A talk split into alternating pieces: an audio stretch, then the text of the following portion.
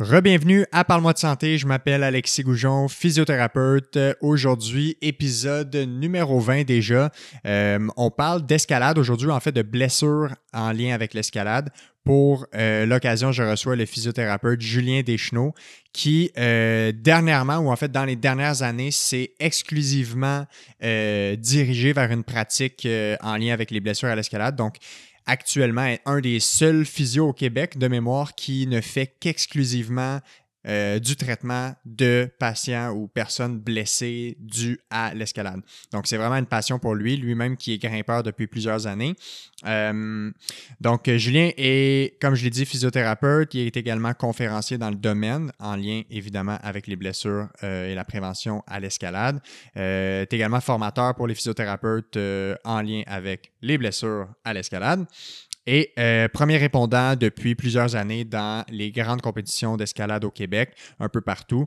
Euh, donc aujourd'hui, c'est un sujet qui va être très centré autour de ce sport-là, mais on va aller, vraiment creuser dans le détail, dans la prévention, dans le traitement des blessures d'escalade, euh, dans comment on reprend notre saison quand ça fait longtemps qu'on n'a pas grimpé, comment faire des, certains exercices à la maison pour éviter de se blesser, et également quand on est blessé, ben, quel genre de conseils et quel genre de trucs qu'on doit avoir concrètement pour être capable de guérir ça.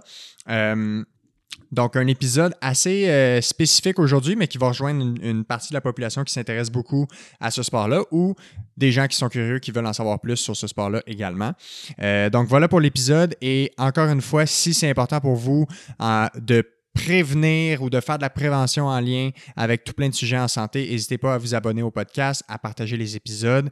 Euh, rejoignez euh, moi sur les réseaux sociaux, sur euh, Facebook, Instagram surtout, Twitter à temps partiel. Et n'oubliez pas que les versions des podcasts en vidéo sont également disponibles sur YouTube pour tous ceux qui nous écoutent, qui écoutent en audio seulement. Donc voilà, sans plus attendre, je vous laisse apprécier cet épisode numéro 20 avec le physiothérapeute Julien Deschenaux.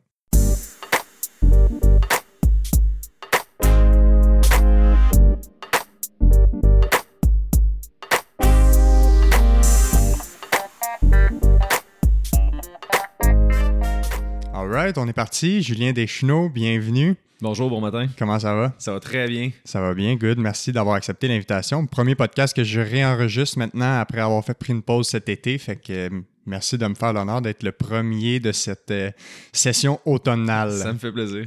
Euh, donc, contre ça, aujourd'hui, on parle d'escalade. L'escalade qui est un sujet qui te passionne définitivement, qui fait partie de toi depuis maintenant plusieurs années. pour que les gens comprennent un peu pourquoi je t'ai invité, d'abord, faisons une petite présentation. Donc, tu es physiothérapeute. Tu as gradué de l'Université de Montréal. En 2016, oui. En 2016. Puis toi, ben, de un, tu as une passion pour l'escalade mhm. de longue date, mais maintenant, comme physiothérapeute, 100% de ta pratique, tu la dédies exclusivement aux blessures et au sport de l'escalade. c'est 100% de mes clients. C'est quoi qui a amené un peu ton, de un, ton intérêt? Ça fait combien de temps que tu grimpes? Puis euh, qu'est-ce qui t'a amené à vouloir vraiment te spécialiser ou développer une expertise, si on veut, exclusivement dans ce sport-là? Euh, j'ai commencé en 2008 euh, à Arizona à faire de l'escalade. C'était en voie à l'intérieur. Euh, bon, tout simplement, j'avais peur des hauteurs, puis il fallait que je trouve quelque chose pour ça. Donc, j'ai commencé à faire de l'escalade là-bas. veux, veux pas, tu fais de l'escalade, tu tombes en amour avec le sport, tu te blesses. Donc, j'ai eu bon, les fameuses blessures, tu sais, épaules un peu, des, des, classiques. Puis, je me suis blessé au doigt. crime, c'était aux alentours de 2010-2011 dans ces eaux-là. Et euh, j'ai essayé de trouver quelqu'un pour m'aider pour les doigts. Donc, je me dis, je vais aller voir un physio. Bon, j'ai un historique de me blesser tout le temps. Je faisais du soccer dans le temps.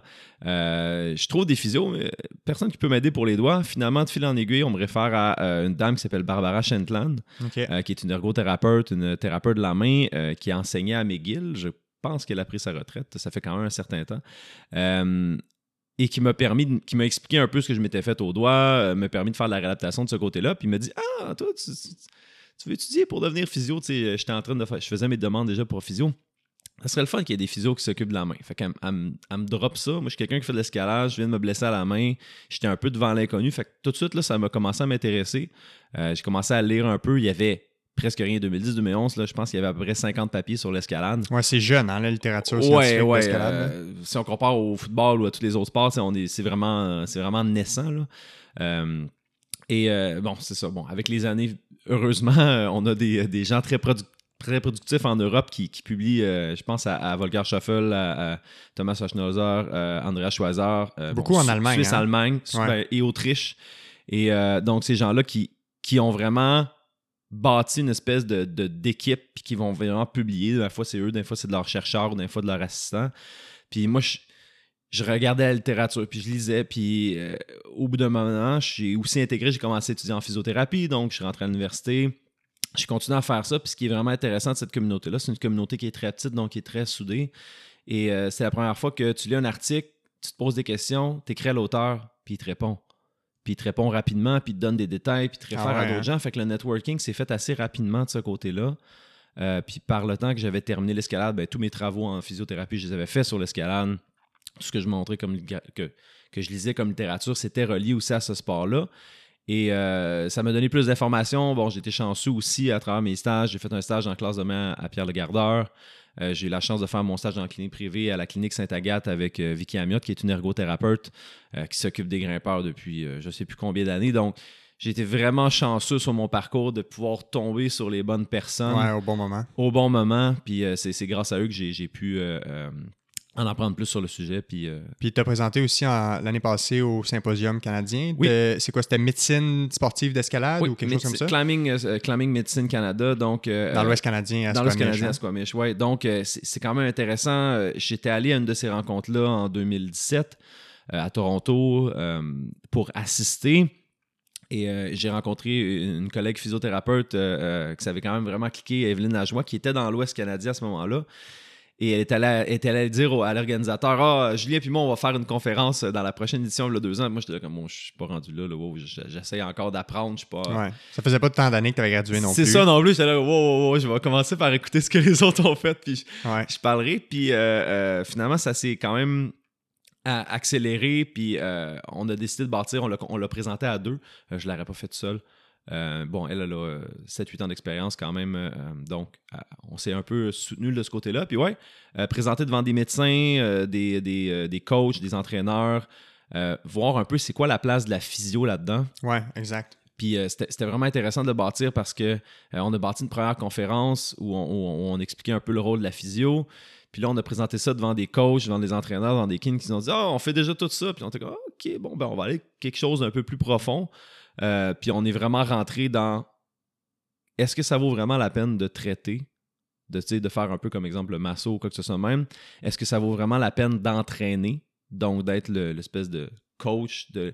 Puis on s'est dit non, c'est aucune de ces deux choses-là. Puis si on essaie d'aller dans ces territoires-là, donc se dire, ah, ben moi, je, je suis physio, mais je, veux vraiment faire de la kin, puis je veux vraiment faire de l'entraînement, ou moi, je suis physio, puis je veux vraiment masser, je veux traiter mon patient, ben, on vient de créer un gros trou entre les deux. Puis notre espace, il est là. Tu sais, euh, as une condition, pourquoi tu t'es fait ça? La cause. Qu'est-ce qu'on peut corriger? Trouver la cause. Euh, tu peux être massothérapeute, tu peux traiter les symptômes, tu peux être coach, tu peux. Je pense que les coachs sont bien placés pour faire de la prévention. Mais quand ces deux choses-là ne fonctionnent pas, je veux dire, la physio, je pense qu'on est vraiment dans le centre de cette. Euh, dans le centre de cette équipe-là il faut qu'on prenne notre place. Oui, exact. Parce que c'est l'ensemble du d'avoir le bagage, on va appeler pathophysiologique. Là. Fait que mhm. c'est de comprendre les pathologies, comprendre les blessures, comprendre le pourquoi, dans le fond. Oui, et puis de permettre à l'athlète de le comprendre ensuite. Parce que euh, parfois, l'athlète va t'arriver blessé, tu le traites, mais il sait pas qu'est-ce qu'il y a. Ou euh, le coach va le dire, ah, tu devrais faire ton entraînement, mais il sait pas ce que ça va engendrer comme impact ou que s'il fait mal son entraînement ou s'il fait mal tel geste sportif, ce que ça va engendrer comme impact. Fait que, ouais, on est là pour corriger le mouvement. Puis, tu es aussi premier répondant dans les compétitions d'escalade au Québec. Oui. Fait que tu es vraiment, tu as le nez en plein dedans, dans, le domaine, dans le milieu de l'escalade. Moi, ça fait longtemps que je savais que je voulais te recevoir pour parler d'escalade. De, un, c'est un sport qui semble de plus en plus euh, gagner en popularité ici, euh, probablement un peu partout dans le monde. Euh, on s'est croisés à l'école quelques années, fait que je savais que tu étais dans le milieu de l'escalade, mais ce qui m'a surpris quand j'ai commencé à faire mes recherches pour l'épisode d'aujourd'hui, c'est que tu avais vraiment une, une, pratique dédiée 100% aux grimpeurs. Puis je me demandais si au Québec, il y en a beaucoup comme ça. Parce que tu sembles être dans le, peu de gens qui ne voient que des patients blessés euh, dus à des blessures d'escalade. Euh, j'ai quand même regardé autour, donc euh, il y a des thérapeutes qui traitent aussi les grimpeurs. Bon, je parlais de Vicky Amiot qui est ergothérapeute. Il y a Laurent Sétier à Québec, que ça fait quand même longtemps qu'à sa clinique PCN, elle traite des coureurs, elle traite des gens qui font de l'escalade. J'ai ma collègue Evelyne Ajoie qui est à, Beaubien, qui traite des, grimpeurs, qui traite aussi une clientèle variée. Alexis Brienrock qui est un thérapeute du sport tout le monde traite un peu les grimpeurs. Euh, je connais pas d'autres personnes qui ont fait un peu, on pourrait dire, la, décision de faire comme moi, c'est que des grimpeurs et personne d'autre. Euh, donc, euh, non, j'en connais pas euh, d'autres au Québec, mais s'il y en a, manifestez-vous. Faut qu'on faut qu'on discute ensemble puis qu'on se bâtisse une équipe. Ouais, se bâtir une communauté. Mm. Puis, j'en parlais justement tantôt, ça semble être de plus en plus populaire. Toi, est-ce que tu as remarqué, tu sais, là, tu m'as dit depuis 2008 que tu grimpes. Oui. Fait que là, ça fait 12 ans. Est-ce que dans les 12 dernières années, tu as remarqué un engouement de plus en plus important pour ce sport-là? Puis si oui, pourquoi tu penses que c'est de plus en plus populaire comme sport? Donc, euh, oui, j'ai remarqué un engouement qui a été grandissant. Euh, moi, je pense qu'on l'a vu plus à la quantité de gyms qui ont ouvert. Euh, quand j'ai commencé en 2008, il y avait Action Directe dans le coin de Boisbriand. Il y avait justement Horizon Rock à Montréal. Il y avait Vertical au cégep André Laurando. Puis il y avait Aléa. Puis maintenant, on dit on a à peu près 4 gyms dans la région de Montréal. Je pense qu'on est rendu à 13, 14 gyms dans la région de Montréal. Puis probablement que j'en oublie présentement, il y en a probablement plus. Donc oui, on a vu les gyms ouvrir. Donc là, on sait que c'est un bon modèle d'affaires euh, d'avoir un gym en escalade. Euh, euh, bon, c'est ça qu'on voyait qui, arrivait. Donc, les gens étaient prêts à prendre le risque puis à sauter. Il y avait une demande, donc ces gyms-là se remplissaient. puis moi, ce que j'ai trouvé drôle, c'est qu'en 2016, j'ai approché les gyms d'escalade pour faire comme Hey, ce serait le fun. J'étais avec une de mes collègues physio, Virginie Hébert, à ce moment-là. On fait le tour des, gyms d'escalade. C'est comme, ah, ça serait le fun d'avoir des physios dans le gym d'escalade qui traitent les blessures. Les gens étaient comme, un physio pour les blessures d'escalade? Ouais, mais c'était encore vu comme on va dire, comme si l'escalade était quelque chose de marginal, euh, que bon, la physio, on a-tu vraiment besoin de ça? Y a-tu vraiment des gens qui se blessent? Donc, c'était quand même intéressant. Bon, euh, Horizon Rock a fait comme bon, ben, on va partir quelque chose. Voici, on a un local, on commence à faire ça. Et au fil et à mesure, je me suis rendu compte que euh, oui, il y a de plus en plus de monde qui consultait. Je voyais de plus en plus de monde, moi, dans le gym. Euh, après ça, il y a eu euh, l'ouverture euh, du Block Shop. Puis je pense que ça a été dans, la région de Montréal vraiment un, accélérateur. ça a fait un gros boom. L'avantage du gym de Block, c'est que c'est plus accessible. Pas besoin de formation en sécurité, pas besoin de formation en assurage. Tu te mets des souliers, voici le problème, tu commences à monter. Donc, ça a vraiment rapproché la population du milieu de l'escalade. Puis après ça, ben quand j'ai commencé à, préparer des conférences en 2016, je me rappelle, il y avait un article de, de, euh, Grip Magazine qui parlait que euh, l'escalade allait détrôner le CrossFit. Euh, ah en 2016, hein? disait ça. Il prédisait que ça allait le faire. ce qui est différent entre le CrossFit et l'escalade, c'est qu'on n'a aucune idée de la quantité de gens qui grimpent. Donc, au point de vue statistique, on est vraiment moins bien équipé que le CrossFit. Donc, ils sont enregistrés ou qui ont vraiment. Dans le fond, pour maintenir un calcul. Ouais, on n'a pas le calcul. On ne sait pas, euh, sait pas combien de gens grimpent. Par contre, on a euh, euh, les, stats de Climbing Business, qui est un, site web qui, parle un petit peu de la business de l'escalade, autant des prises que du matériel. Et on voyait en 2018 50 nouveaux gyms en Amérique. il y en a eu 34 en 2019. La, moitié de ces gyms-là, c'était des gyms de bloc. Donc, on voyait que c'est surtout des gyms de bloc qui qui sortait. Puis le chiffre magique, c'est le Japon euh, qui commence euh, environ en 2005 à faire quelques gyms d'escalade, qui passe d'environ 50-60 euh, gyms en 2005 à 500 gyms au Japon. C'est plus populaire que le judo maintenant. Euh, les dernières formations que moi j'avais, c'était 2018. Donc. Encore moins de 15 ans. Ouais, ça l'a genre explosé. Le Japon, bon, on, va le voir sur le milieu international, ils sont dominants présentement. Ouais. Ils sont une grande population. Ah ouais, une grande population. Puis je, trouve que c'est un, sport qui fit bien avec la mentalité japonaise. C'est un, sport qui est individuel, c'est un sport de perfectionnisme, euh, de perfectionnement. Et ils sont allés chercher aussi euh, tous les anciens coachs des équipes allemandes, donc qui avaient performé dans le temps, sont vraiment allés chercher l'expertise d'un peu partout. Puis ça, sont bâtis vraiment une équipe. Là, moi, je trouve que c'est, euh, redoutable, les, Japonais, là, sur le milieu euh, international. Ouais, clairement. Puis, tu sais, j'ai l'impression que le fait que tous ces gyms-là aient ouvert puis que ce soit aussi facile d'accès, de faire du bloc, mhm. peut-être qu'il y a beaucoup de gens peu sportifs ou peu athlétiques qui ont développé ça comme ou, qui, ont, qui ont comme euh, adopté ça comme pratique, comme sport. Donc peut-être qu'il y a justement un peu plus de gens à risque de blessure parce que c'est des gens qui peut-être font pas de sport habituellement. Euh, on le sait, c'est pas un c'est pas un sport, ben c'est considéré comme un sport extrême techniquement l'escalade. Je mm. Je sais pas s'il spécifie par rapport au bloc ou plus l'escalade extérieure, tu sais, le rock climbing. L'alpinisme et le sport extrême. Bon, c'est ça. Fait que euh, je sais pas s'il y a des débutants qui s'aventurent à ça. Possiblement avec la piqûre. Euh, mais parlons justement des blessures. Tu sais, on, on rentre dans le vif du sujet. C'est une des raisons pour laquelle tu es là aujourd'hui. Euh, on sait que ça, ça amène des blessures, Mhm. comme tous les sports. Peut-être un peu moins connus de la population. Tu sais, on, on parle beaucoup du soccer, du hockey, du football, qui sont les sports les plus populaires. Il y a une raison pour laquelle ces sports-là sont mieux documentés dans la littérature. C'est parce que c'est les sports les plus pratiqués. Donc, justement, on a plus de données, mais l'escalade semble avoir développé de plus en plus de données à ce niveau-là.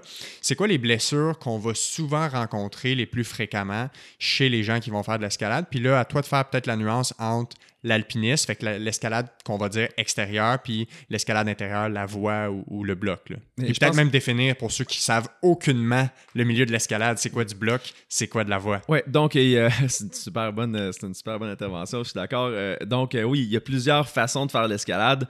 Je dirais la celle qui est la plus proche du sol, c'est le bloc. Donc c'est simplement, on n'a pas d'harnais, pas de système de corde, pas de sécurité, des matelas pour absorber les chocs quand on tombe. Euh, un sac de magnésie. Donc, la magnésie, c'est la poudre qu'on prend pour euh, garder euh, les mains secs, euh, garder de la friction au point de vue de nos doigts. Puis, on commence à grimper des blocs, ça peut être intérieur ou extérieur. À l'intérieur, en général, c'est aux alentours de 16 pieds d'eau. À l'extérieur, bon, on a vu des, des ce qu'on appelle un eyeball. Là, je vais essayer de pas trop mettre de, de, De termes spécifiques. de termes spécifiques, mais des, des blocs qui sont plus élevés. Donc, il y en a parfois qui ont 25, 30 pieds de haut. Euh, ça, ça, ça devient du sport extrême parce que le chute en, en- en haut de 16 pieds, quand même, euh, la chute a des conséquences un peu plus graves. T'es de 16 déjà à pieds. 5 mètres, c'est déjà une C'est ça. C'est exactement ça. Donc, euh, ça, c'est le bloc. Vraiment accessible euh, à l'intérieur d'un gym. Bon, ça se fait bien. Euh, dehors, souvent, il faut aller, faut aller fouiller, il faut aller chercher dans, dans, dans les endroits où on a une montagne, mais il y a eu des ébolies, il y a des blocs. Donc, des blocs de roches qui se sont détachés. Donc, Val-David, exemple, c'est euh, un bon endroit pour ça. Ensuite, on a la- l'escalade en voie, euh, qu'on va dire euh, voie, je pourrais dire, euh, euh, bien encadrée dans un gym où on a vraiment la corde qui est attachée en haut. Euh, donc, si on tombe, il y a peu de chutes. On a un système d'assurage. Il faut quand même que les gens suivent une formation euh, pour les sécurités parce que finalement, on tient la corde de notre partenaire. Si on lâche la corde, notre partenaire, il est C'est ça, c'est le partenaire qui est en bas qui assure la montée sécuritaire. Euh, ensuite, il y a, on va aller plus loin. Il y a l'escalade qu'on dit en lead ou en premier de cordée en français, où au lieu que la corde soit pas en haut de nous et qu'elle ra- ralentisse notre chute, la corde est en dessous de nous. Ça veut dire qu'on grimpe avec la corde sur soi, on installe des protections au mur, et là, si on tombe, ben, c'est la distance entre notre dernière protection deux fois, plus l'élasticité de la corde. Donc, on commence à chuter un peu plus, on est quand même ralenti, et finalement, je pense que euh, là, on, on se dirige vers les sports extrêmes avec, exemple, euh, le traditionnel, où au lieu d'avoir des ancrages déjà faits sur la roche, donc quelque chose qui est déjà stabilisé, qui a été drillé dans la roche ou cimenté, euh, on installe nos propres coinceurs, nos propres protections dans la roche. Encore là, la corde est en dessous de nous, mais si on tombe, c'est. On tombe la longueur à notre dernière bonne protection, donc celle qui été bien installée puis qui décide de tenir quand on tire. C'est ça. Finalement, il y a des gens qui vont enlever tout simplement la corde, puis là, ça, ça nous donne des, des, euh, des films comme Free Solo, mais Ouais. c'est- marginal, c'est extrêmement rare. Et finalement, parce que je considère que c'est encore plus difficile, l'alpinisme, où euh, on va être dans des endroits où l'oxygène est diminué, il y a des gens qui vont faire euh, du big wall en alpinisme, puis c'est pas Everest, là. on parle de beaucoup plus difficile que l'Everest. Si on compare, exemple, euh, Meru, euh, c'est un film qui est sorti récemment, euh, il y a quelques années, où les gens font de l'escalade de grands murs, vraiment de l'escalade comme on ferait ici dans un gym d'escalade, mais à 15 000 pieds, 18 000 pieds dans les airs. Là, Mhm. c'est, extrême. Fait qu'il y a une difficulté euh, plus élevée. Oui. Mais justement, il y en a eu des documentaires récemment. Tu sais, il y a eu le justement Free Solo qui était un- qui suivait un peu la, la- l'espèce de quête de monter ce mur-là euh, sans aide finalement. C'était en escalade libre. Puis euh, aussi le Dawnwall qui Oui. était plus récent, Mhm. qui est tout ça dans le fond dans le parc de Yosemite Oui. en Californie, si Oui, je me trompe La pas. mecque. Exact, qui est vraiment. euh, C'est-tu au niveau mondial, c'est Ah, reconnu, là, oh, tout le monde connaît ça. C'est de spot. Ouais. hein, T'es-tu déjà allé? Oui, Ouais, euh, ouais. je suis allé deux fois pour faire de la randonnée. OK. Donc, je me suis pas aventuré sur les parois. Simplement, il faut voir à Yosemite, c'est beaucoup, beaucoup du trad. Ouais. Donc, on commence, on sais, on, on parlait de l'échelle, un petit peu de difficulté. Donc, je fais du trad depuis à peu près euh, deux ans. Euh, puis encore là, de fa- bon, cet, cet été, ça a été un, un bon été pour faire du trad, mais j'en fais encore de façon sporadique. Ouais. Euh, le Yosemite, c'est du trad. C'est Ouais, ouais, ouais. ça, c'est un autre niveau. Puis donc, ça, ça peut aider les gens à se situer un peu dans les différents types d'escalade ou différents types de, de, de, de grimpes qu'on peut avoir. Et si on rentre dans les blessures, justement, qu'est-ce qui nous attend comme grimpeur dans les, les blessures les plus fréquentes? Qu'est-ce qu'on rencontre? Vu qu'il y a beaucoup plus de monde qui grimpe en gym, on va avoir plus de blessures en gym. On a aussi plus d'informations sur euh, les euh, taux de blessures en gym. Donc, euh, présentement, on a des études en Allemagne, en Angleterre pour ce qui est de l'escalade en gym, à peu près entre 2,7 puis 4 blessures par 1000 heures. C'est quand même assez bas si on regarde, mettons, les études de, Renshaw sur le soccer, qui c'est environ 38 blessures par 1000 heures. On parle quand même des taux de blessures qui est beaucoup moins fréquent, mais quand même, plus de blessures en gym. Euh, on, va se ren- on va rencontrer les blessures en gym, beaucoup les blessures de surutilisation, donc les blessures aux poulies, euh, les blessures aux épaules, les douleurs aux coudes. Ça, ça va être assez fréquent. C'est quoi les poulies pour que les gens comprennent? Oui, donc poulie, c'est euh, des attaches euh, ligamentaires qui viennent tenir le tendon des flécheurs des doigts près des doigts pour que quand on plie nos doigts, ben, on ait un beau mouvement comme on le voit euh, quand on plie les doigts et non pas avoir simplement une corde d'arc qui partirait de le début de notre muscle jusqu'à la fin de notre doigt, ce qui serait pas super fonctionnel. Euh, pourquoi est-ce qu'on les blesse? C'est que c'est très facile d'utiliser la poulie comme on utiliserait, exemple, une poulie pour euh, lever une charge plus lourde. Ça veut dire, au lieu d'utiliser la force, on utilise un principe de levier pour augmenter ce qu'on est capable de tirer. Si on est quelqu'un qui manque de force au doigt, euh, ça va modifier la façon dont on va tenir la prise de façon à venir moins chercher notre force musculaire et davantage les poulies. Et ça, c'est une belle recette pour le désastre. Ça veut dire qu'on essaye de tirer plus fort qu'on est vraiment fort. Et là, on utilisait un système de compensation qui a une durée limitée. Ça veut dire qu'on est en train de se créer des, de l'irritation, je pourrais dire, au point de vue euh, fibrotendineuse entre le tendon la fibre des poulies. Et euh, ce qui est quand même drôle là, au point de vue de la blessure en poulie, c'est que quand ça arrive de façon traumatique, les gens vont entendre un pop parce qu'on va vraiment. Il y, a une- partie du tissu de, la, de la poulie qui va se défaire. Mais théoriquement, on serait mieux de considérer la poulie comme une blessure chronique ou une blessure de surutilisation qu'une Ouais. blessure traumatique. Euh, ça va pas arriver du jour au lendemain qu'on va juste s'installer sur une prise puis ça va popper. On a fait du travail dans le mauvais sens avant que ça arrive. Fait que ça, c'est la blessure, je dirais, qui est la plus médiatisée, la plus connue. Euh, puis au début, ben, tout est une poulie. hein. Le- le- Quelqu'un qui se blesse en escalade vient te voir et dit Ah, Je pense que je me suis cassé une poulie. Ça peut être un paquet d'autres choses, Ouais. mais c'est euh, ça pourquoi ils vont venir nous voir au début. Euh, je parlais beaucoup de blessures aux mains. Si je regarde, euh, je, je regarde à chaque année mes. Euh, un peu mes stats, j'essaie de cracher, de crasher mes stats. Ouais, Euh, de, de tes stats personnels. De stats personnels ouais. comme, comme traitement, donc environ 60%, euh, aux alentours de 60% pour la main, un 30% pour l'épaule, puis un 10% pour le reste. Ça, c'est de tes- ta clientèle à toi. Ouais, de mes clientèles, de ma clientèle, donc là, je suis rendu peut-être à quoi, un 750 grimpeurs environ dans ces eaux-là. Là. Ça commence à être un N euh, égal à Ah, le- quelque chose d'intéressant. N, là. N s'en vient un intéressant. grand bassin. Puis, euh, ouais, donc euh, 10%, pour, 10% pour le reste. Donc, si on parle de genoux, cheveux, et là, ça va devenir intéressant, c'est euh, pour le reste. Faisons la distinction entre ce qu'on va aller voir à l'intérieur. Ben, à l'intérieur, à l'intérieur d'une journée ou d'une séance, on peut grimper beaucoup plus. Euh, tout est accessible. On n'a pas besoin de marcher pour se rendre sur place. On n'a pas besoin d'installer de l'équipement. Donc, euh, on est capable de grimper euh, 15-20 voies ou euh, 15-20 blocs à l'intérieur d'une séance euh, à l'intérieur. On va peut-être être capable d'en grimper euh, entre 3 puis 8 à l'extérieur. Donc, le volume est beaucoup moins élevé. Donc, toutes les blessures de surutilisation, on parle de blessures à l'épaule, blessures aux poulies, euh, les déchirures lombricales. Donc, les lombriques, c'est euh, les lombricaux, c'est des muscles qui sont dans la main. Euh, quand on vient utiliser un doigt et pas les autres, c'est ces muscles-là qui nous permettent de transférer la force d'un doigt à l'autre. Donc, un exemple, je vais tenir seulement sur deux doigts, ben, mes deux autres doigts, ils vont quand même se contracter pour réussir à transférer une partie de leur force tendineuse, finalement, pour la générer sur le mur. Donc, c'est toutes des choses qui vont arriver dans les gyms à l'intérieur. Là, on s'en va à l'extérieur, ça va être plus les blessures traumatiques. Donc, euh, des choses aussi stupides que les gens qui mettent pas leur casque, Ouais. euh, qui reçoivent une roche qui est détachée par la personne en haut, haut- en, en haut d'eux. Et euh, donc, donc, les côtés traumatiques, en bloc, les gens qui vont tomber avec la cheville entre deux matelas de support, donc les entorses de cheville. Malheureusement, cette année, je ne sais pas pourquoi, mais beaucoup de fractures de cheville. Donc, euh, euh, des gens qui s'éclatent l'astragale, euh, le calcanéum, euh, les entorses tibiofibulaires hautes. Donc, ça veut dire c'est quand on tombe avec beaucoup, beaucoup de dorsiflexion. Donc, le pied plie beaucoup vers le tibia, puis que tout casse. Donc, je sais pas, cette année, on dirait que les gens, peut-être qu'ils avaient vraiment hâte de revenir à l'extérieur avec la pause du COVID, mais cheville, genoux, euh, c'est là qu'on va vraiment le voir. Ça va être des choses qu'on va trouver à l'extérieur. Mais ça va être surtout associé aux chutes. Ça va être surtout associé aux chutes. Ouais. Ouais. En fait, euh, si on grimpe dehors puis qu'on chute pas, euh, ça va bien. Ouais, c'est ça. Fait que ça, ce serait principalement ce qu'on verrait comme type de blessure. Oui. Puis toi, tu sais, autant dans ce que la littérature nous dit, fait que les études, et aussi par ton expérience personnelle, c'est quoi que tu vois dans les causes principales de ces blessures-là? En général, pourquoi les gens se blessent? Alors, euh, euh, bon, on pourrait lancer la balle à Blaise et dire euh, une mauvaise gestion du stress mécanique, et Ouais. il a entièrement raison. Ouais. Donc, Donc, trop, trop vite. trop trop vite pour ce qui est des blessures à l'intérieur. On le voit, c'est un sport qui déclenche des passions. ok? Donc la personne va grimper là pour la première fois de sa vie. euh, puis va dire wow, j'en veux, je veux le faire. Quand on regarde aussi dans les historiques, parce que c'est des questions que je pose à mes, à mes patients, beaucoup de patients qui arrivent à l'escalade, ils n'ont jamais réussi à avoir un sport.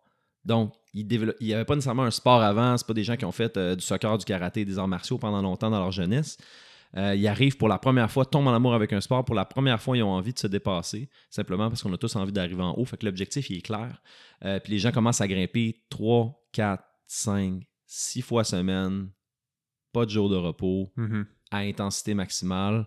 Et en général, je les, vois dans les, le, le 3 mois à 9 mois, un an après euh, leur début de l'escalade, puis il y a beaucoup de choses à, malheureusement à, corriger.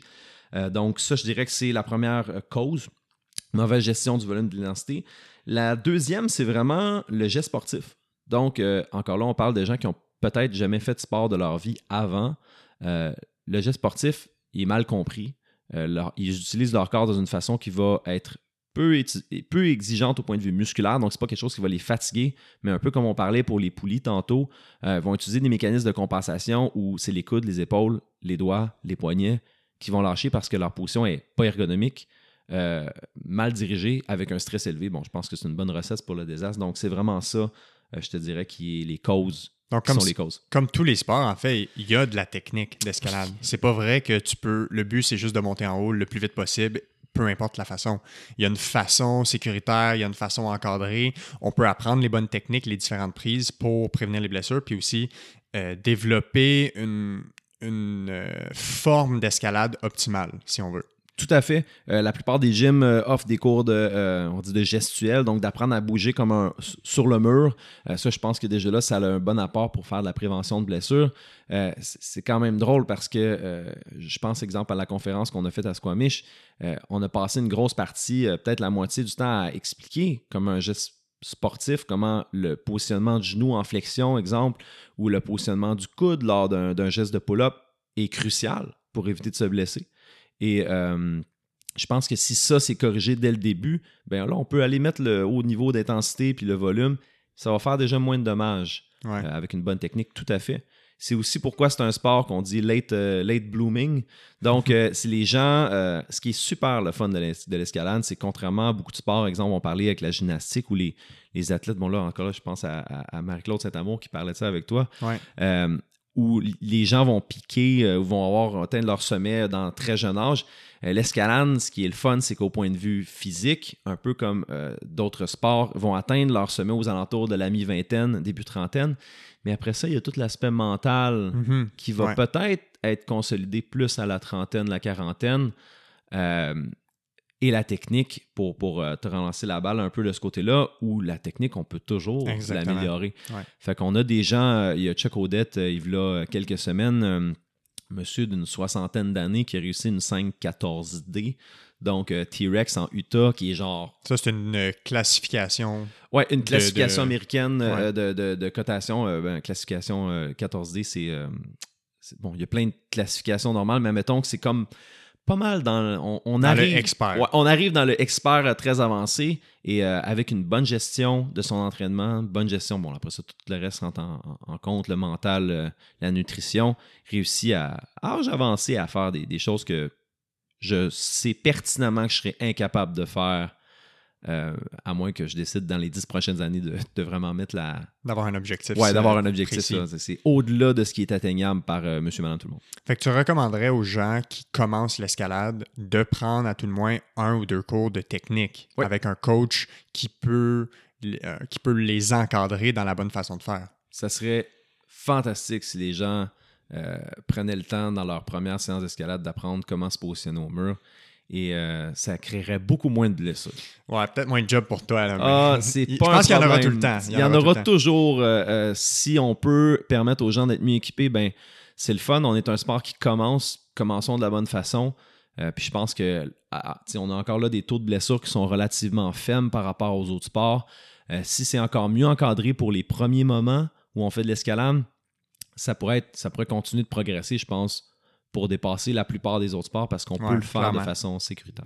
Puis tu vois, j'ai l'impression que là-dessus, on dirait que en général, les gens ont moins tendance à vouloir se faire encadrer quand ils vont commencer une activité sportive ou un nouveau sport. Puis on dirait que ça a comme. Euh, c'est un peu un non-sens, à mon avis, parce que Prenons le ski alpin, qui est un sport extrêmement pratiqué par ici au Québec. Là, on a plusieurs, plusieurs montagnes.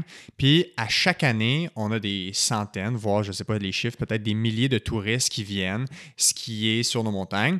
Puis il y a tout le temps le classique, euh, les, touristes qui vont louer un équipement et juste partir sur la montagne. Puis tu sais, le ski, c'est un sport qui est très technique. Euh, c'est un sport à grande vitesse, il y a quand même un risque de chute, un risque de, blessure. Souvent, ça c'est un autre débat, mais ils font sans casque en plus. Puis euh, on dirait que c'est un non-sens de pas prendre de cours de ski avant d'aller skier sur une montagne. Fait que si on applique ça un peu à, l'ensemble des sports, tu sais, quand tu es, jeune puis tu commences le hockey, il n'y a personne qui commence avec des matchs. Tu commences avec des pratiques. Tu apprends à patiner, tu apprends à faire des passes, tu apprends à faire des tirs. Éventuellement, là, il y a la mise en échec qui arrive. Tu apprends à faire des mises en échec, à recevoir des mises en échec. Fait que tu sais, dans l'ensemble des sports, on devrait avoir un apprentissage, on devrait se faire coacher, se faire encadrer. C'est pas vrai que toutes les façons d'effectuer un geste sportif sont bonnes. Il y a des techniques qui ont été démontrées comme étant supérieures. C'est pour ça qu'on a des coachs, justement. Mm-hmm. Euh, on pense à des sports très spécifiques comme le plongeon ou, ou, euh, la gym, la gymnastique, où chaque, chaque geste est extrêmement technique. Puis les coachs vont, vont prendre des détails juste pour améliorer la performance. Ils vont passer extrêmement beaucoup de temps là-dessus. Mhm. Puis les gens, ce qu'ils vont dire, ou ce qui pourrait sembler un peu leur argument, c'est qu'ils n'ont pas l'argent pour engager un coach pour se payer un ou deux cours. Mais si on regarde sur les 20 ans de pratique de ce sport-là, ben, combien d'argent ils vont avoir mis en physio ou en d'autres types de traitements pour soigner leurs blessures. Fait que c'est peut-être un, bon investissement euh, en aval de mettre cet argent-là dans quelque chose qui va faire en sorte qu'éventuellement, ils vont prévenir leur blessure. Oui, euh, la prévention, c'est toujours difficile. Euh, c'est pas quelque chose qui est très populaire. Donc, euh, moi, dans les dernières années, j'ai essayé de faire des, conférences pour que les gens comprennent comment ils peuvent prévenir leurs blessures. Et il y a une oreille qui est attentive à ces choses-là, mais jamais aussi attentive que quand la douleur s'installe. Donc, c'est pas sexy la prévention. Donc, de vouloir faire un travail en, amont pour décider de, prévenir les choses avant qu'elles arrivent, bon, on regarde juste euh, on peut, étaler ça à pas mal tout euh, ce qui se passe euh, dans notre société de nos jours. Prévenir, c'est de l'investissement qui est fait avant. C'est, on dit investissement, je pense que c'est le meilleur mot. C'est peut-être de mettre un peu d'argent au début pour avoir besoin d'en mettre beaucoup moins après. Commencer sur des bonnes bases. je, pense que c'est la, c'est la voie à faire. Je pense qu'on le dira jamais assez. ou peut-être qu'un jour, on va l'avoir assez dit, puis les gens vont comprendre. Puis ils vont investir dans la prévention. Je pense que notre but comme physiothérapeute, ultimement, c'est de diminuer la quantité de blessures, faire l'éducation de la population. Ça fait partie de nos, euh, nos objectifs cliniques. Si on est capable de les éduquer comment ne pas avoir besoin de nos services et que les gens écoutent, je pense que là, on va vraiment avoir euh, accompli ce pourquoi on fait ce travail-là. Oui, tout à fait. Puis on parlait de prévention justement. Concrètement, en escalade, euh, c'est quoi les meilleures pratiques à avoir pour prévenir les blessures. Fait que là, tu sais, c'est sûr qu'il y a de l'échauffement, c'est sûr qu'il y, a plein de choses. Toi, qu'est-ce que tu vois au niveau clinique qui est important? Puis qu'est-ce que la science nous dit sur justement les meilleures pratiques pour prévenir ces blessures-là? Euh, quand on parle de euh, on dit la prévention, euh, la prévention de blessures, je pense que la partie réchauffement, je trouve que c'est la partie qui est la, plus facile à intégrer. je dirais que 90% des exercices que je donne en physio, c'est de l'échauffement. C'est comment préparer des structures à, subir un stress qui est au-delà de ce qu'on va subir euh, le matin en se levant puis en allant brosser ses dents. Euh, je pense qu'on peut pas partir à froid euh, au point de vue, bon, on pourrait dire chaleur corporelle, un, muscle qui est chaud est mieux synchronisé, il fonctionne un peu mieux. Il faut avoir pratiqué le geste sportif qu'on va faire dans un milieu qui est contrôlé, donc décomposer son geste. Je suis capable de bien faire un squat, un bon pull-up, un bon push-up, parce qu'on va en faire des dizaines et des centaines dans un milieu qui va être non contrôlé. Il va avoir la peur de la chute, il va avoir la vélocité, il va avoir la façon dont on bouge. Des fois, on va être en train de penser comment je peux résoudre le problème.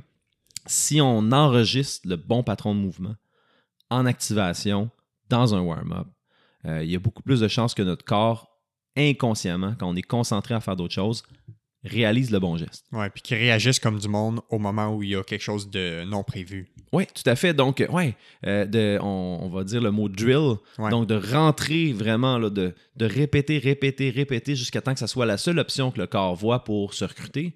Si la seule option qu'il voit, c'est la meilleure, ben le crime, on vient d'améliorer notre geste en maudit. Ouais. Fait qu'on prépare aussi, on prépare notre corps, mais on prépare notre cerveau à grimper aussi. Oui, euh, par on- les gestes sportifs que tu parlais. Tout à fait. C'est- quand même drôle, mais euh, les, les patrons de mouvement, c'est quelque chose qui est enregistré. C'est c'est un peu comme un, un- on pourrait dire un programme d'ordinateur. Ouais. Euh, on va aller chercher tel muscle avant l'autre, on va se positionner de telle façon, il va y avoir une certaine synchronisation. Donc, euh, il faut pratiquer le bon programme et avoir un raffinement de notre programme. Puis là, c'est vraiment le fun parce qu'on va pouvoir se concentrer simplement à grimper, euh, résoudre le problème. C'est un peu comme du Tetris humain, là, grimper. Des fois, le problème est, est difficile à lire. Et quand notre attention consciente est là-dessus, ben, inconsciemment, notre corps va se positionner de la bonne façon.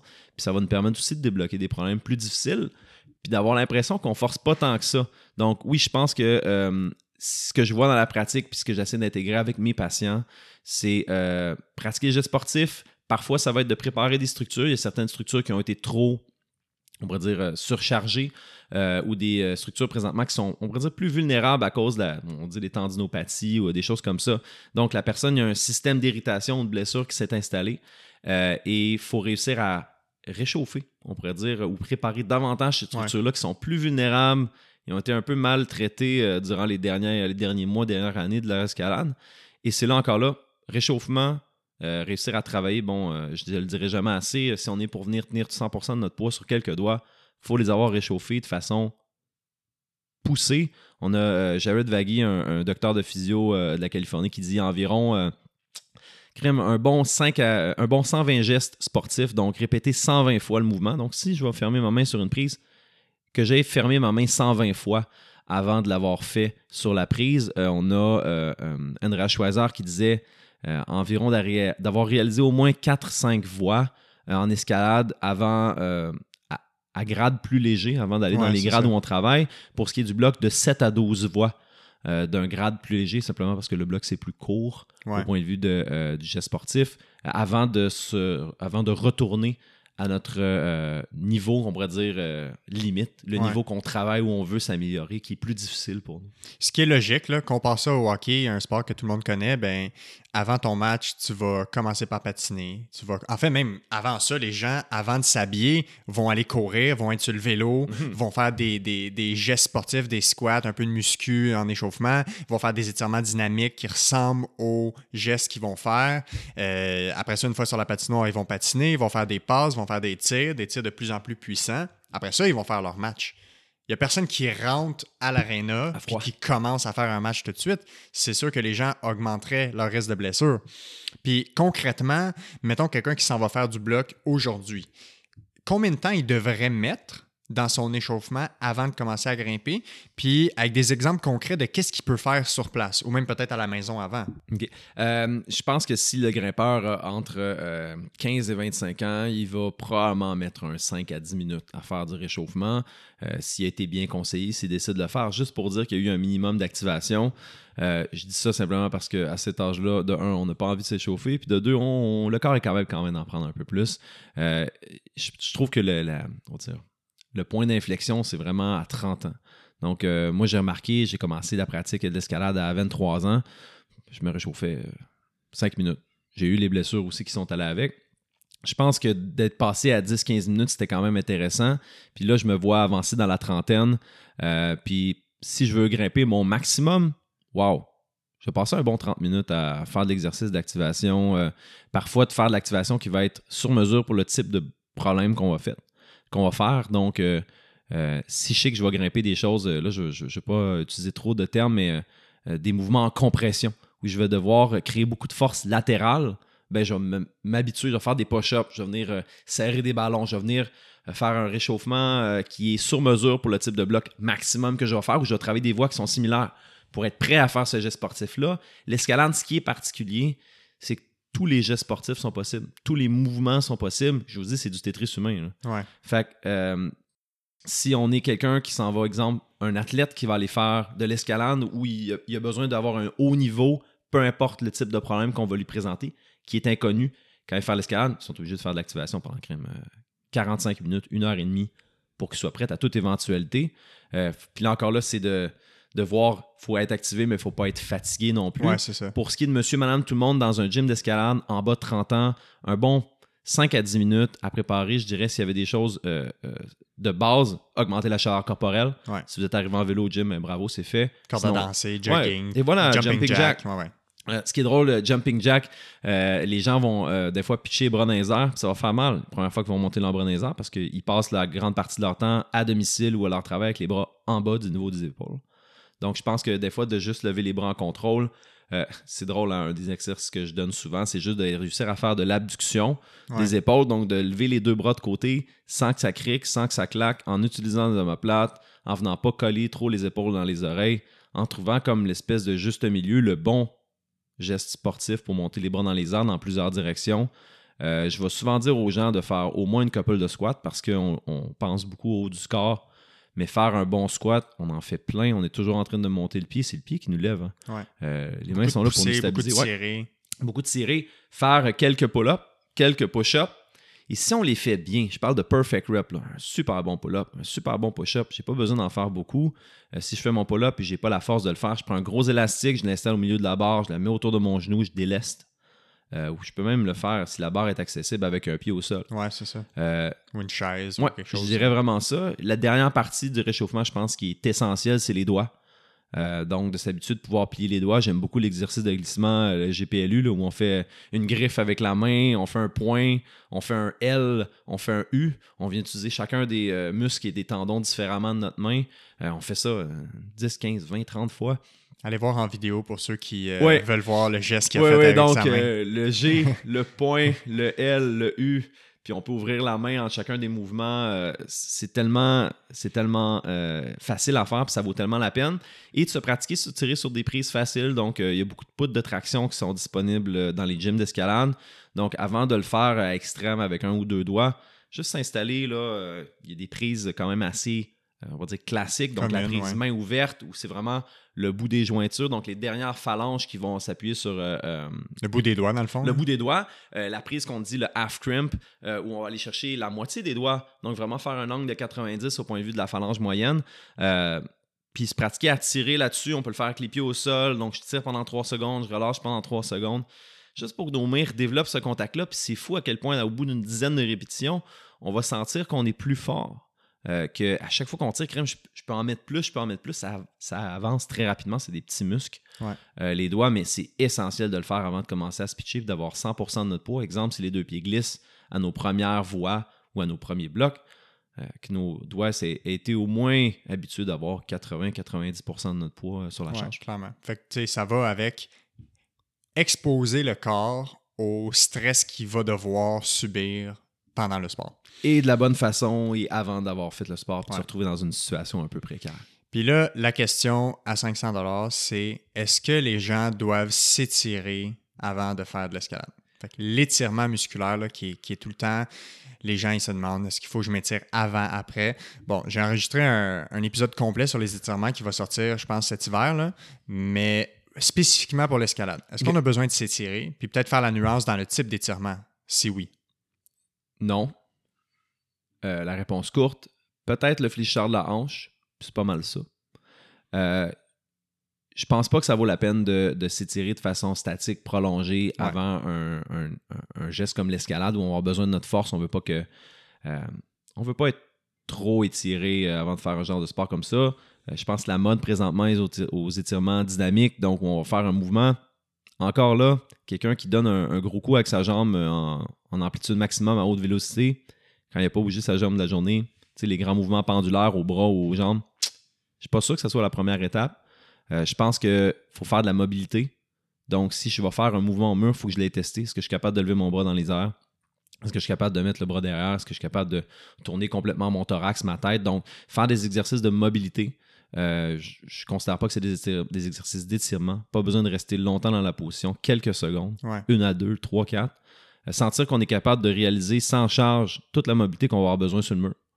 Euh, et si on se rend compte qu'on n'a pas cette mobilité-là en commençant, ben on la travaille. C'est-à-dire, on répète le geste sportif, euh, les exercices de physio s'insèrent super bien. Exemple, je manque de pronation. Ben, des fois, hein, on sait, on peut acheter un glissement, on peut racheter euh, des choses qui vont nous aider à l'atteindre cette pronation en actif. Donc, euh, on est impliqué, on contracte les muscles euh, avant de faire le geste, mais euh, moi, les étirements, j'en ai pas. Ben aussi, tu sais, pe- si étirements sont pertinents, ce serait. tu sais, Si les gens appeler, appeler ça des étirements, ce serait des étirements dynamiques. Fait que ça, c'est un exercice de mobilité au final, puis Ouais. ce serait fait après l'échauffement cardiovasculaire. À Fait que tu échauffes ton corps, ta température corporelle, 5, 6, 7, 8, 10 minutes, dépendamment du niveau de chacun, de ce qu'ils ont besoin. Puis il y en a qui vont sentir qu'ils ont besoin de plus s'échauffer, il y en a qui vont sentir qu'ils sont. Ils ont, ils ont comme un, un temps d'échauffement qui leur va bien.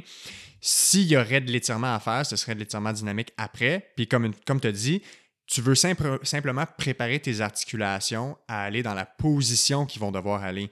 Si on pense à un gardien de but au hockey, il a besoin de faire la splits. Fait que lui, il faut qu'il fasse sa splits en échauffement. Fait qu'il n'y a pas le choix d'en faire. Si tu utilises une amplitude de mouvement, faut que tu la pratiques. Mais un étirement statique où les gens ils se tirent le, le- pied vers l'arrière pour étirer le mollet, puis ils tiennent ça une minute, deux minutes, ben on le sait. La science dit que les études démontrent que on, mettons vulgarisé simplement, on endort la capacité du muscle à générer de la force rapidement. Fait que on peut nuire à la performance sportive dans ce Tout à cas-là. fait. Tout à fait. Euh, ce qui est intéressant, je regarde les athlètes qui s'é- qui s'étirent pour euh, essayer de gagner de la mobilité. Euh, c'est quand même quand même quelque chose qui est redondant. Si, quand, mettons, je traite avec plus d'athlètes de haut niveau, ils vont euh, développer des amplitudes extrêmes à l'épaule et à la hanche. Ils font plein d'étirements pour se rendre à la hanche, mais ils viennent jamais travailler, exemple, dans un très deep squat, dans un, mouvement, exemple, d'overhead, avec les, les bras vraiment loin vers l'arrière. Ils vont l'étirer, ils vont l'étirer, ils vont jamais venir travailler dedans. Fait que, Ils vont la ont- perdre. oui, de un, ils vont la perdre, mais de deux, ils ont la flexibilité pour se rendre là. Euh, ils ont la mobilité pour se rendre là, mais leurs muscles, ils savent absolument pas quoi faire là-bas. Fait que, euh, ils vont être capables de monter la hanche plus haut que d'habitude.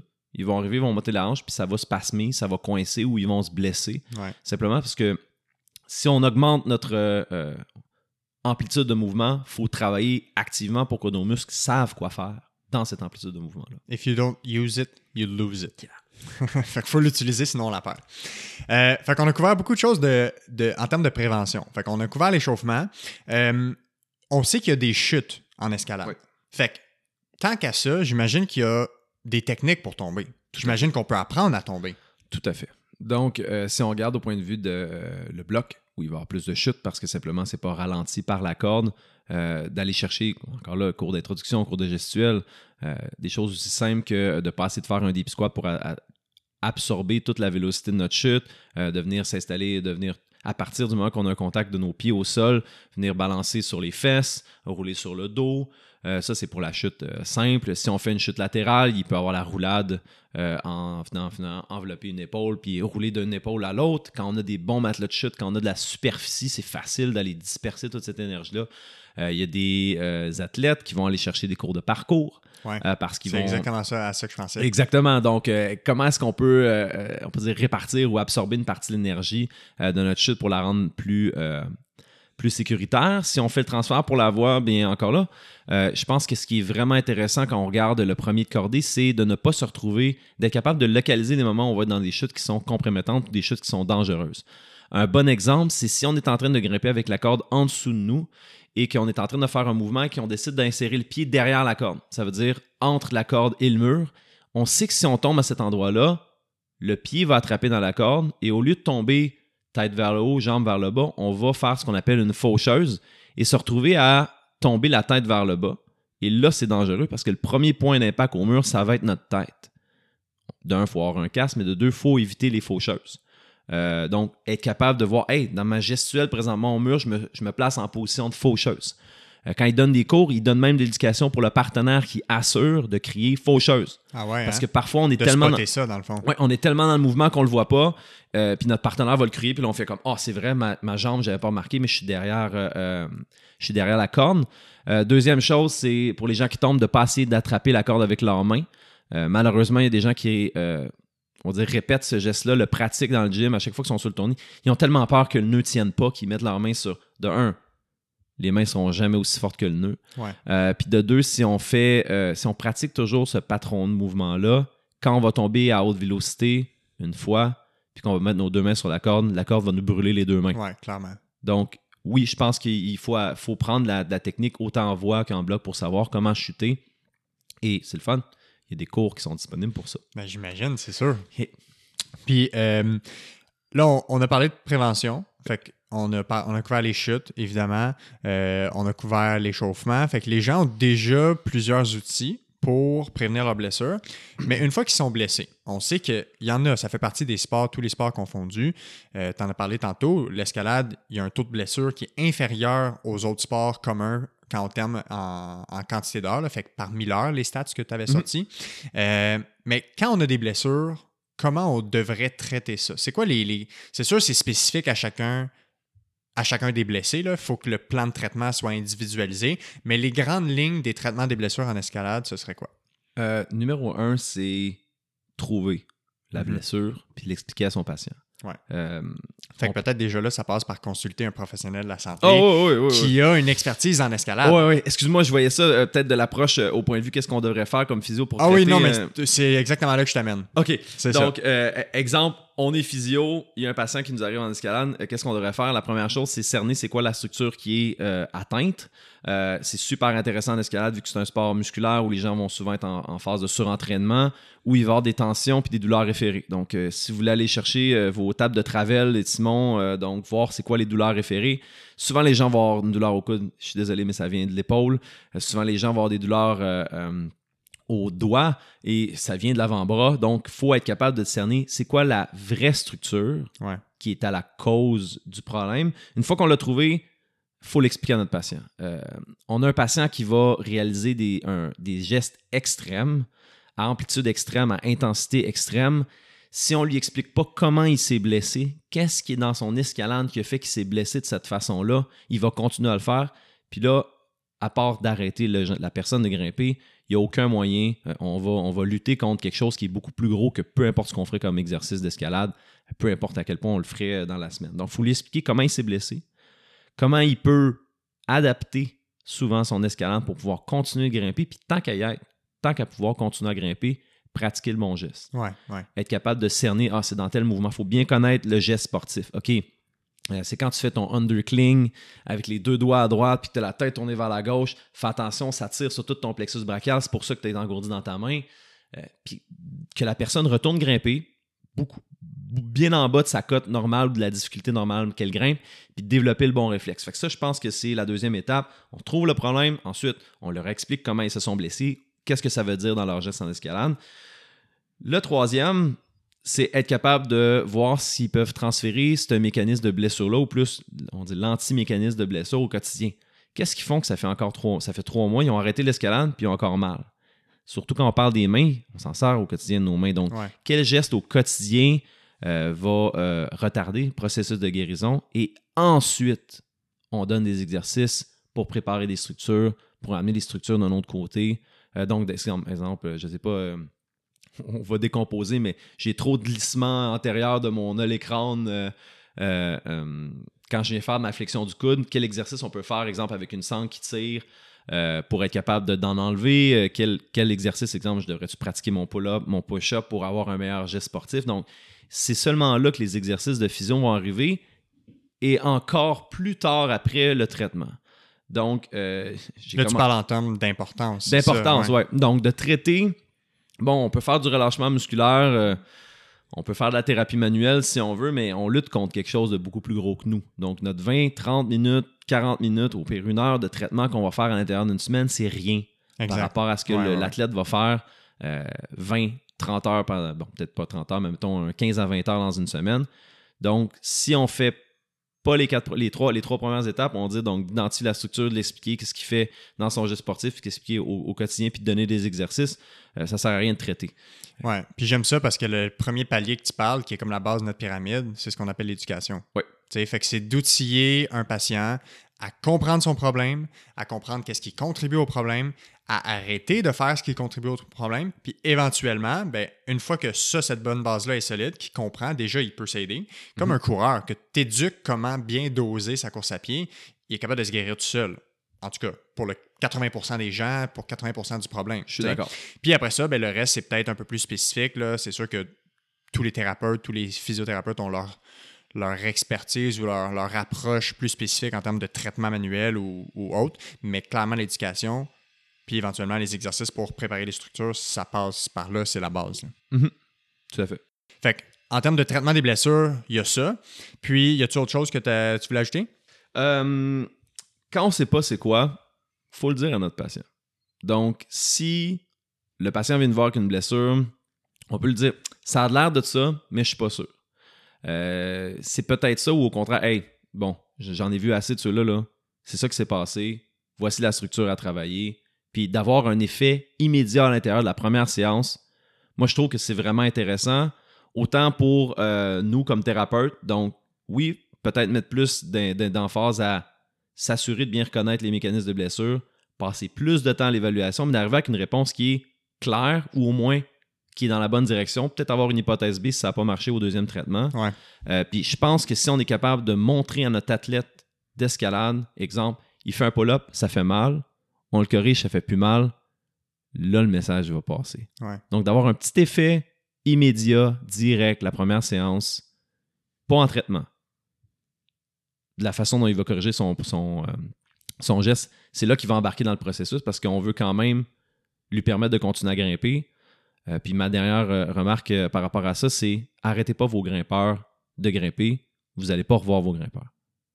Donc, si ce qu'il y a, c'est la façon dont ils bougent, à moins que ce soit une blessure grave, puis là, tu sais, on, on sait que c'est un no-go, puis Ouais. on arrête ça.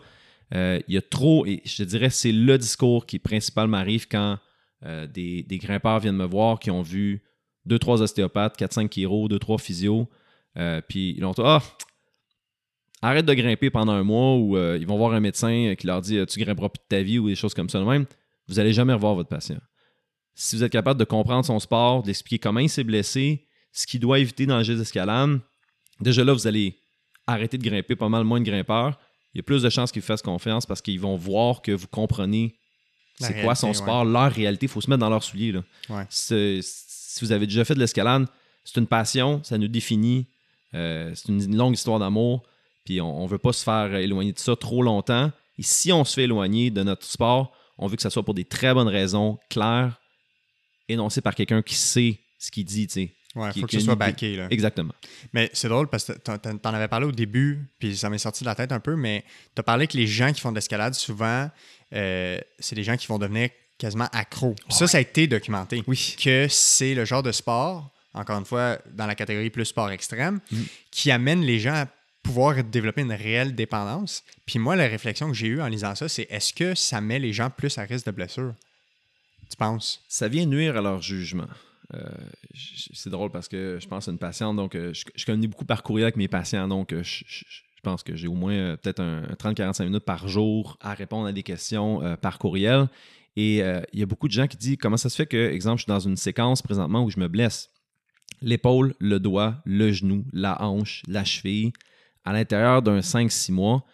Et c'est que les gens ont un peu perdu le contact avec leur corps, ils ont un peu perdu les, les signaux d'alarme, ils ne passent plus. là Ouais. les gens souvent sont en train de travailler sur des choses qui sont beaucoup plus difficiles que ce qu'ils sont réellement capables de faire physiquement, euh, à cause qu'ils ont une bonne préparation mentale ou des fois un- simplement un déni des risques, euh, vont se mettre dans des situations inutilement dangereuses. Euh, on parle, ça peut être des positions au point de vue des risques de chute, mais simplement au point de vue de hey, mon épaule est carrément en dessous de son, articulation, puis pourtant j'essaie encore de tirer avec. Ouais. Donc le signal d'alarme va disparaître. Parce que ces gens-là, d'un, la peur peut complètement brouiller le signal. Et de deux, euh, le besoin de se réaliser, le besoin d'accomplir. Des fois, c'est con, hein, mais si on n'arrive pas en haut, on ne peut pas redescendre euh, sur une montagne parfois. Donc, le besoin de se rendre au maximum vont faire que les gens vont négliger les signaux d'alarme que leur corps va donner. Et oui, ça augmente le risque de blessure. Ouais, parce que j'ai l'impression que c'est un pattern qui pourrait arriver chez les gens qui ont justement un type de sport qui peuvent les amener à développer ce genre de dépendance-là. Un peu de perdre l'espèce de rationalité, de pratique, d'écoute de son corps. Puis, tu sais, on le sait, dans les, dans les blessures de surutilisation, c'est un peu moins clair parce que ils vont pas nécessairement avoir un élément déclencheur franc de la douleur d'un coup. Mais tu sais, dans les blessures traumatiques, c'est très clair que si tu écoutes ton corps dans les jours précisément où ça arrive, c'est la meilleure façon de gérer ta blessure. Mhm. Fait que, euh, on en a parlé dans l'épisode 1 justement avec la fameuse prise en charge des blessures aiguës là, euh, que les gens vont avoir bien de la difficulté à respecter. Euh, Puis également en termes de, ben, soit en prévention ou juste comme bonne pratique pour un grimpeur, est-ce qu'il y a des exercices que les gens devraient faire. Tu sais, j'ai des amis qui grimpent puis ils vont se tenir dans leur cadre de porte ou tu sais, ils vont faire du, de, la, de, la, grimpe intérieure au plancher ou des choses comme ça. Est-ce que ça, c'est une pratique que toi, tu recommandes? Est-ce que ça a été démontré comme étant utile? Qu'est-ce que les gens. Parce qu'il y en a qui grimpent une fois par semaine, Mhm. trois fois par semaine, mais il y en a qui grimpent une fois par mois. Puis C'est peut-être eux aussi qui préparent un peu moins bien leur corps. Fait que toi, qu'est-ce que tu dirais à ce niveau-là? Je pense que l'escalade et la course ont euh, des points en commun au point de vue que euh, c'est des gestes techniques, c'est des gestes répétitifs. Euh, je pense que faire de l'escalade une fois par mois, c'est pas assez. Euh, je pense que faire de l'escalade une fois par semaine, c'est correct si on veut être capable de garder son niveau, mais on va pas pousser le niveau, puis on va pas essayer de s'améliorer puis d'augmenter nos cotations si on grimpe une fois par semaine. Euh, c'est trop de stress trop rapidement à l'intérieur d'un trop court laps de temps. Donc, je pense que un peu comme la course qu'on va en faire, par exemple, 3-4 fois semaine. Idéalement. là, Idéalement. C'est pas la réalité de chacun non, qui leur je- permet je, ça. pense que l'escalade, il faut faire. Si on veut se maintenir au niveau ou augmenter notre niveau une à deux fois semaine, euh, ça, c'est si on ne fait pas d'entraînement complémentaire euh, chez soi. Si on décide de faire de l'entraînement complémentaire chez soi, c'est tellement simple. Donc, une barre de pull-up, faire un bon pull-up, euh, faire quitte des suspensions, pas obligé d'être en mouvement, c'est très statique. C'est rare qu'on est en train de faire des pull-ups à, tous les gestes. Euh, donc, d'être capable de se faire d'une suspension, simplement une barre, bien engager nos omoplates, se pratiquer à faire ça, faire des tenues. Euh, bon, pour les avancer, avoir un élastique dans une main et puis le bras dans l'autre, puis faire des suspensions à un bras, puis regarder les différentes positions où on va se retrouver. Euh, faire des squats, deep squats, avec une bonne technique, des pistol squats, c'est facile à faire euh, quand c'est. En tout cas, là, il faut, faut se rendre à pouvoir le faire, mais Ouais. c'est facile à faire chez soi au point de vue matériel. Euh, et le hangboard. Je pense que s'il y a une chose qui est sous-utilisée, c'est la poudre de traction, le hangboard, donc des prises d'escalade euh, où on peut se pratiquer à tirer. Pas besoin d'être suspendu sur des prises d'escalade. C'est très rare qu'on avoir les deux mains sur une prise d'escalade avec les deux pieds qui partent dans le vide. En général, on n'est Ouais. pas loin de la chute. Ouais. Donc, pied au sol, puis se pratiquer juste à tirer avec une bonne position sur nos mains dans les différentes positions. Donc, par exemple, la prise ouverte au bout des doigts, la dernière phalange, euh, la prise euh, half crim sur la deuxième phalange. Il y a des gens qui vont prendre les, les- les prises en pincée. On vient faire l'opposition avec le pouce, puis ils vont vouloir les tenir encore là. Un peu comme un crabe. Là. Ouais, un peu comme une prise de cran, mais de le faire dans la bonne position. Euh, une autre prise qui s'appelle le sloper ou le plat, où on va avoir que la friction et une flexion du poignet pour être capable de tenir sur des choses-là, encore là, avec la bonne technique. Euh, se pratiquer à faire ça. Les gens qui ont de la misère à le faire chez eux, de se dire, hey, aujourd'hui, je vais faire une séance de hangboard ou quoi que ce soit, je leur dis, Mette- mettez le, hangboard, excusez-moi, poudre de traction, mettez-le dans votre carte de porte. À chaque fois que vous traversez la porte, faites 2-3 tenues de 4-5 secondes ou une minute à tenir, exemple 3 secondes 1, 3 secondes 9, ça vous fait vos 10 reps. Puis concrètement, un hangboard ou une. Comment t'appelles ça? Une Poutre de traction. poutre de traction. Ouais. Concrètement, c'est quelque chose que tu achètes. Ah oui, ou tu peux te faire chez toi. Là, Tu je pourrais veux te faire dire, chez toi. oh, tu Tant peux que ce avoir- soit de- avec des bons matériaux sécuritaires. Exactement. Pas le bois pourri de l'hiver dernier. euh. Exactement. Respecter les cadres de porte de vos euh, propriétaires si vous êtes locataire. Euh, donc, euh, pas nécessairement se tenir aux moulures. Ce qui est très drôle, c'est que si vous pensez que vous êtes dans un logement ou dans un endroit qui est moins solide, essayez pas de tirer avec vos deux mains, tirez avec une main. Je veux dire, vous allez pouvoir générer le double de la force en effectuant la moitié de la, de la contrainte sur la poutre euh, ou sur le cadre de porte. T'as des beaux cadres de porte, Alexis, euh, ici, euh, pour faire ça. Donc, ça vaut la peine juste de se pratiquer à tirer. Si on grimpe juste une fois par semaine, se pratiquer une autre journée dans la semaine à tirer, faut que ça soit fait avec la bonne technique. Il y en a, hey, sur Internet, là, des, des, des Ben ouais, concrètement, qu'est-ce que les gens peuvent taper ou toi, t'en, t'en as-tu sur ta page Facebook de, de sources ou est-ce que les gens peuvent trouver sur Internet des bons guides d'exercices de pratique d'escalade? Euh, moi, sur mon, phys- mon, mon site euh, euh, physioescalade.com, je parle simplement des grandes lignes. Ouais. Je donne pas d'exercice en particulier parce qu'on a tous besoin d'exercices différents. C'est ça, c'est? Si spécifique on veut, à chaque si condition. c'est spécifique à chaque condition. Si on veut du general training, euh, je pense qu'il y a quelques sites qui sont super bons.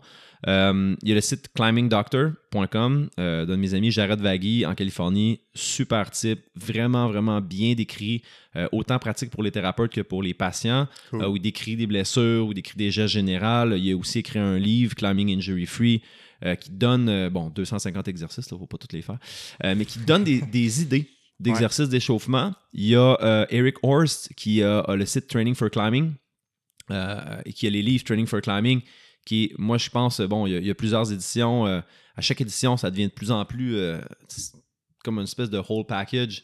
Euh, bon livre, climbing, Training for Climbing de Eric Horse pour aller voir ça. Je pense que c'est pas mal les grandes lignes des choses qui est disponible. Il y a un site qui s'appelle Training Beta Podcast, ben, qui s'appelle trainingbeta.com, T-R-A-I-N-I-N-G-B-E-T-A.com, où on va avoir des capsules, donc ils vont rencontrer des nutritionnistes, ils vont rencontrer des grimpeurs, euh, ils vont rencontrer des coachs, ils vont donner des trucs généraux. Euh, parfois, peut-être des trucs trop spécifiques, puis là, ça devient une erreur. Là, un- un- comme on dirait, one size fit all fits nobody. Ouais. Euh, si c'est trop général, c'est peut-être pas l'exercice qu'on a envie de faire. Puis ça n'existe pas, là. Cinq exercices pour guérir le cancer. Ouais, ouais, ouais, c'est Ou ça. pour, guérir tout, là. Ouais, donc, faut Le que ça soit. Trois trucs pour ne plus avoir mal au dos. là. Exactement. Fait faut être spécifique à qui on Ouais. est. Peut-être aller voir, genre, un, un coach, euh, si on veut augmenter nos performances. Peut-être aller voir un physio. Et j'ai des gens qui vont me voir de plus en plus dans leurs premiers mois d'escalade pour faire comme Hey, je m'en vas-tu vers une blessure, tu sais? Mhm. Juste pour qu'on on, on parle de, spécifiquement à eux. Ah, ben, ils ont des antécédents de douleur au dos, ou ils faisaient du rugby avant, ou ils- c'est plus des gens d'arts martiaux. Qu'est-ce que ça veut dire? Puis qu'est-ce qu'ils peuvent faire spécifiquement Ouais. pour eux pour euh, prévenir les blessures? Parce qu'on oublie souvent que le rôle d'un physiothérapeute ou de d'autres professionnels de la santé, c'est au-delà de guérir quand ça va mal. C'est au-delà de traiter quand on est blessé. C'est aussi tout l'aspect préventif. Fait que de ne pas hésiter à consulter quelqu'un pour, de un, avoir des conseils, peut-être des exercices spécifiques à leurs conditions pour adapter mieux à leur sport, euh, pour qu'ils soient justement mieux, euh, mieux outillés pour bien performer. Puis probablement qu'il y a, il y a peut-être des parents qui se questionnent par rapport à leurs jeunes. Euh, j'imagine, l'escalade, on dirait que c'est quelque chose de très ludique à la base. Fait quelque chose, c'est quasiment comme un jeu. Euh, est-ce qu'on peut pratiquer l'escalage à tout âge?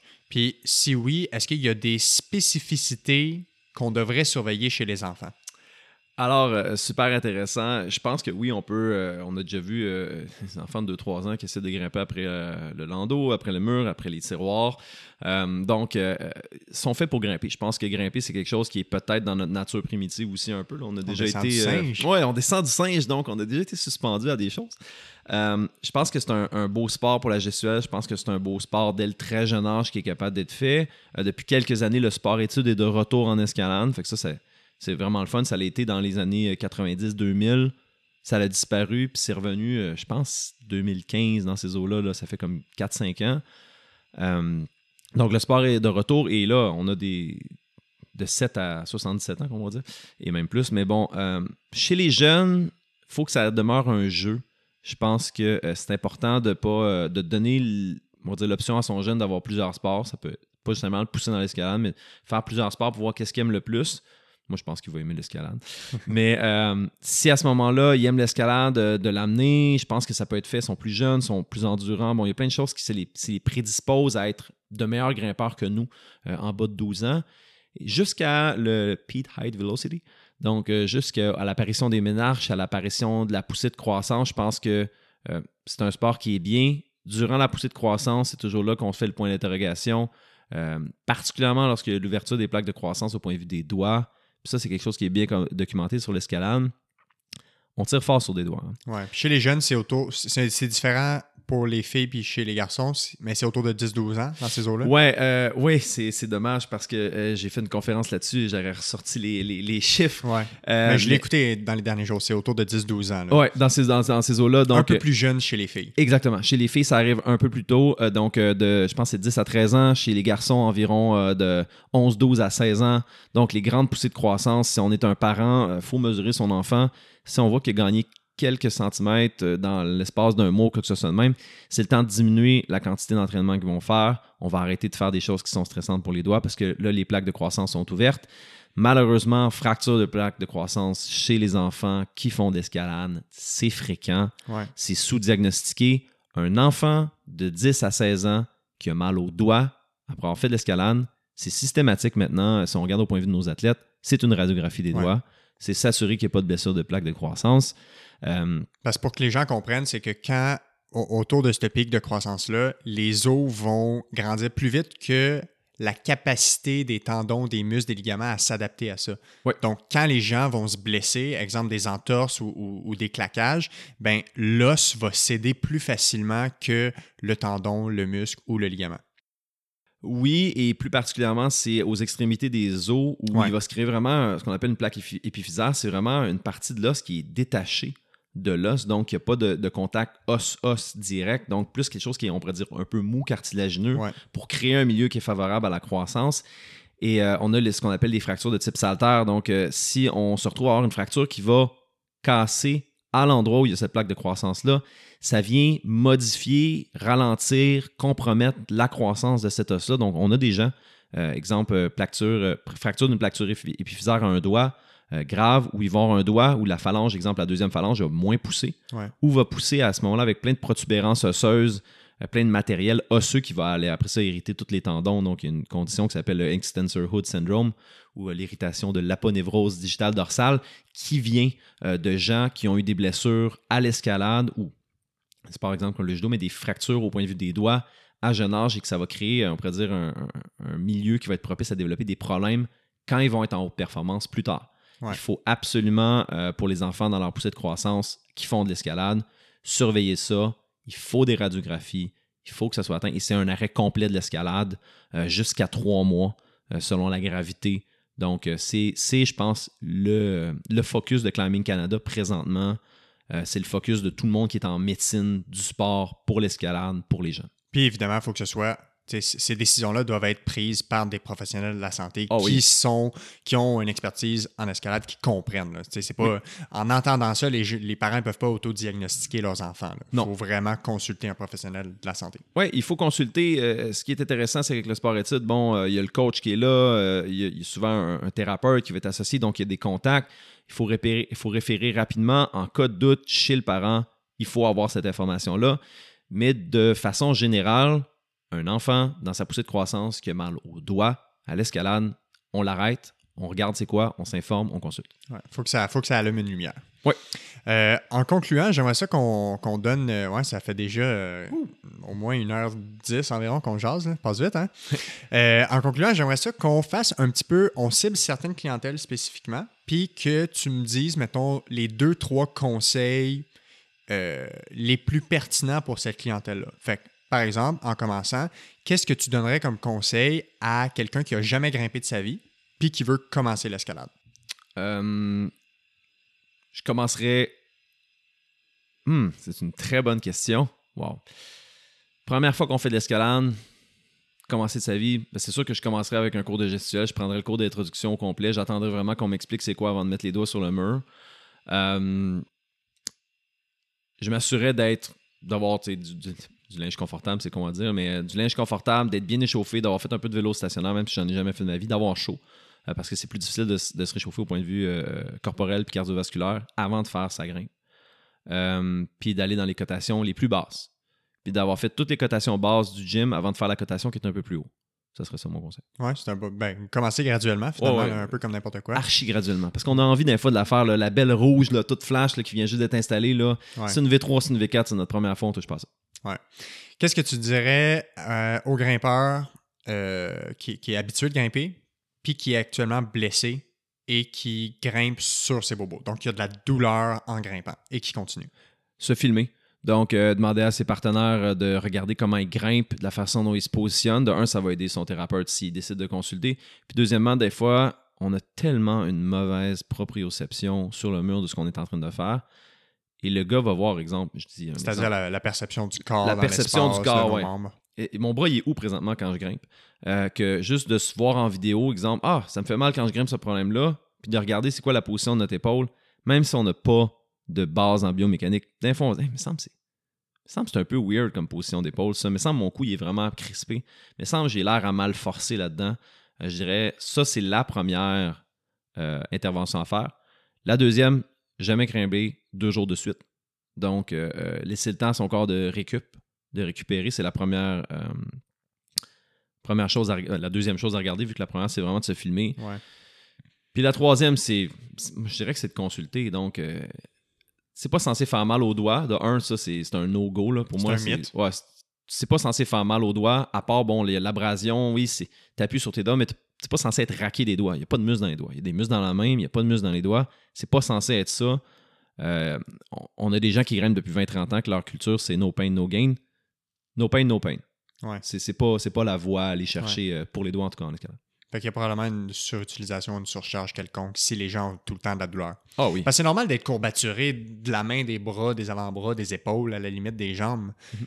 Mais ça devrait pas durer 4, 5, 6 jours. C'est le genre de courbature qui devrait durer 24 heures, peut-être des fois 48 heures au pire. Ouais. là, tu sais. Le, bon, le bon vieux DOS. euh, Ouais, ouais. exactement. Qu'est-ce que tu dirais à la personne qui croit qu'elle est trop vieille pour continuer à grimper? Euh, c'est faux. Euh, de un, c'est un sport, comme on avait dit euh, précédemment, que c'est euh, du late blooming. Donc, c'est un sport où toute l'expérience, la technique, le bagage, le mental peut avoir une, une- une super influence. Je pense que, euh, surtout pour les projets en extérieur, souvent, nous, les jeunes, on va pas travailler assez longtemps, on va pas être assez euh, discipliné puis assez persévérant pour faire des projets difficiles. On va laisser deux, trois fois, puis on va abandonner. Ouais. Euh, je pense que les personnes d'âge avancé ont cette patience-là, cette discipline-là, souvent de le faire. Je pense qu'avec une bonne technique, c'est possible de grimper en santé, sans problème, jusqu'à 75 ans facilement.